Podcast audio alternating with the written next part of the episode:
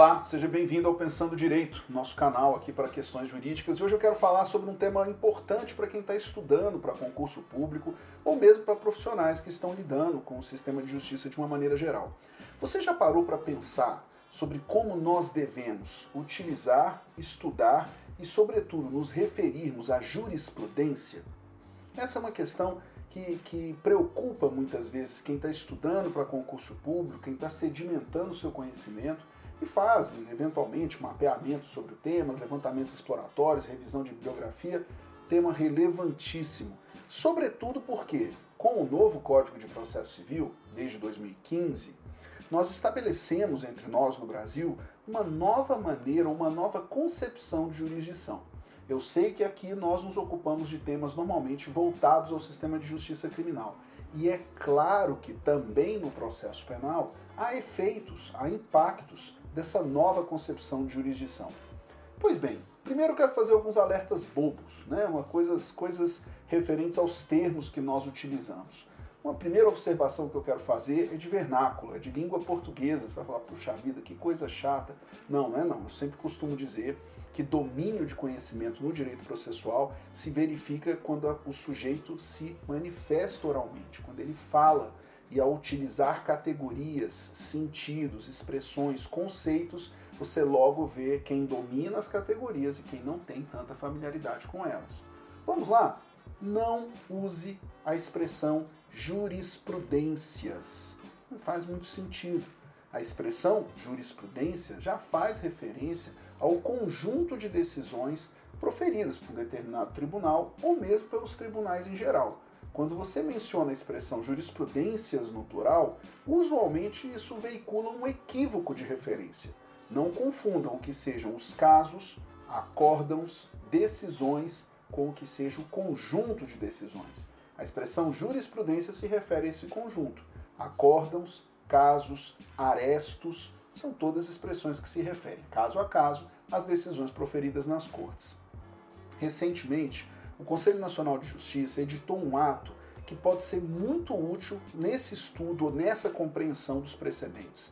Eu me refiro aqui à recomendação número 134, que foi editada em 9 de setembro do ano passado. E essa recomendação nada mais é do que uma carta, uma, uma exortação aos tribunais para que eles melhor organizem o que sejam os seus julgados, de maneira a refletir essa preocupação com precedentes qualificados, com precedentes vincula vinculativos que sejam é, é, normativos exarados por tribunais, ou seja, toda essa compreensão fixada não só pelo Código de Processo Civil de 2015, mas com mais com caráter mais destacado a partir do Código de 2015. E é lá que nós vamos encontrar alguns sentidos e conceitos, olha a dica, alguns sentidos e conceitos que você consegue compreender de maneira muito mais clara e direta no ato normativo do CNJ, sem você necessariamente ter que passar por leituras muito extenuantes ou outros pontos que talvez possam até dificultar a sua compreensão. Eu destaco da recomendação, por exemplo, o que, que seja esse sistema de precedentes é o que eu me refiro. Diz o artigo 1 o sistema de precedentes representa uma nova concepção de jurisdição, em que o Poder Judiciário procura não apenas resolver de modo atomizado e repressivamente os conflitos já instaurados, mas se preocupa em fornecer de modo mais estruturado e geral respostas às controvérsias atuais, latentes e potenciais, de modo a propiciar a efetiva segurança jurídica. Aqui fica o meu destaque, presta atenção. Quando você está estudando determinado tema no direito processual penal ou um tema no direito penal, você fica tentado a pesquisar esse tema na jurisprudência. E o que eu gostaria que você tivesse em, ter, em atenção? O fato de que o tema vai ser tão melhor compreendido, tão mais bem compreendido, quanto você consiga selecionar o que seja efetivamente o precedente na matéria. O que é o precedente? É a oportunidade em que o tribunal deliberou expressamente sobre a questão jurídica ali estabelecida. Nós temos hoje um problema sério no funcionamento dos tribunais, que é o grande volume de processos que lá tramitam. E muitas vezes você tem decisões monocráticas, decisões reformadas posteriormente e o caso mais grave, decisões sem deliberação. Me refiro aqui, infelizmente, a um fenômeno que acontece nas cortes em que, por exemplo, determinado relator leva o caso a julgamento e nem sempre esse caso, por veicular questão relevante, passa por um processo de deliberação qualificado. O precedente é a manifestação da corte após deliberação qualificada sobre uma questão de direito, sobre uma questão relevante, apreciada pelo tribunal. E muitas vezes você pode encontrar casos julgados que não necessariamente sejam representativos dessa deliberação. Conseguem perceber a diferença? O precedente ele tem um grau de qualidade destacado. E é isso que deve ser, é nisso que deve se centrar a preocupação dos tribunais hoje quando constrói seus informativos, seus materiais como jurisprudência em teses e outras questões. Eu colho aqui da recomendação, por exemplo, quando a recomendação diz que os tribunais devem uniformizar a sua jurisprudência, preferencialmente, vejam só, mediante a formulação de precedentes vinculativos, qualificados, previstos no artigo 927 do Código de Processo Civil de 2015. Um bom julgado, para se compreender o tema, não é necessariamente o julgado mais recente, não é exatamente o julgado decidido na semana passada. Muitas das vezes as cortes já têm precedentes estabelecidos ao longo do tempo. A dificuldade aqui talvez seja para quem está estudando ou iniciando essa, esse caminho do estudo, é, consiste justamente na identificação de qual foi o precedente que permitiu ao tribunal fixar a sua orientação nesse ou naquele tema. Eu, eu sou professor, estou acostumado a estar em sala de aula, e é muito engraçado, porque para um aluno desatento, às vezes causa surpresa quando eu começo a citar alguns acordos de cor.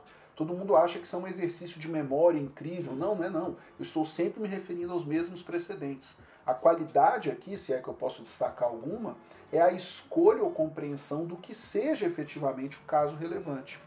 Essa recomendação ela nos ajuda a entender isso.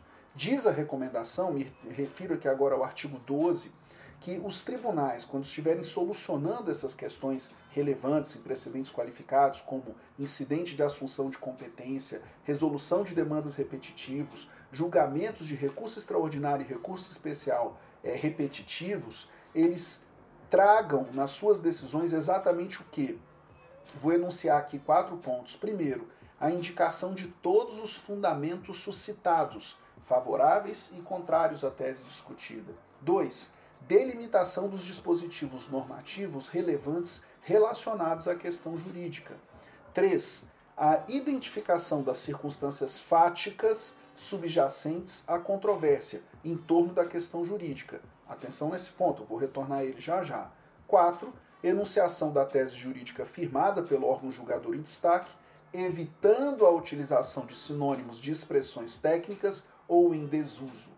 Por que, que eu estou anotando aqui e, do, e dando destaque ao que seja a identificação de circunstâncias fáticas subjacentes à controvérsia?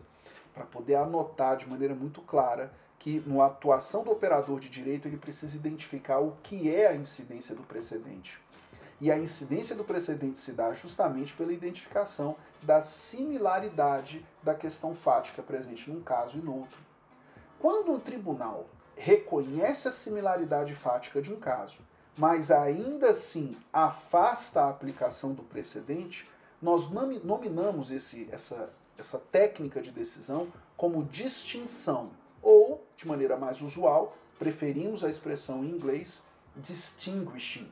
O distinguishing nada mais é, diz o artigo 14, a possibilidade do tribunal, excepcionalmente, identificar a distinção material relevante e indiscutível, afastar o precedente de natureza obrigatória ou somente persuasiva. Isso é o distinguishing. Uma outra figura presente também, é, quando nós afastamos a incidência de um precedente, é o chamado overruling, mas diferentemente do distinguishing, em que você reconhece a similaridade da questão de fato, mas por uma razão material relevante e indiscutível você afasta a sua incidência, no overruling, não. O tribunal revê a compreensão fixada no precedente e modifica o seu entendimento. Ou seja, decide para além, overruling, aquele caso. Essas duas ferramentas não podem ser objeto de confusão. Aqui é preciso ter bastante clareza conceitual. E faço aqui uma crítica nem sempre os próprios tribunais têm clareza na utilização dessas expressões. Faço um convite para vocês, até objeto de outro vídeo nosso.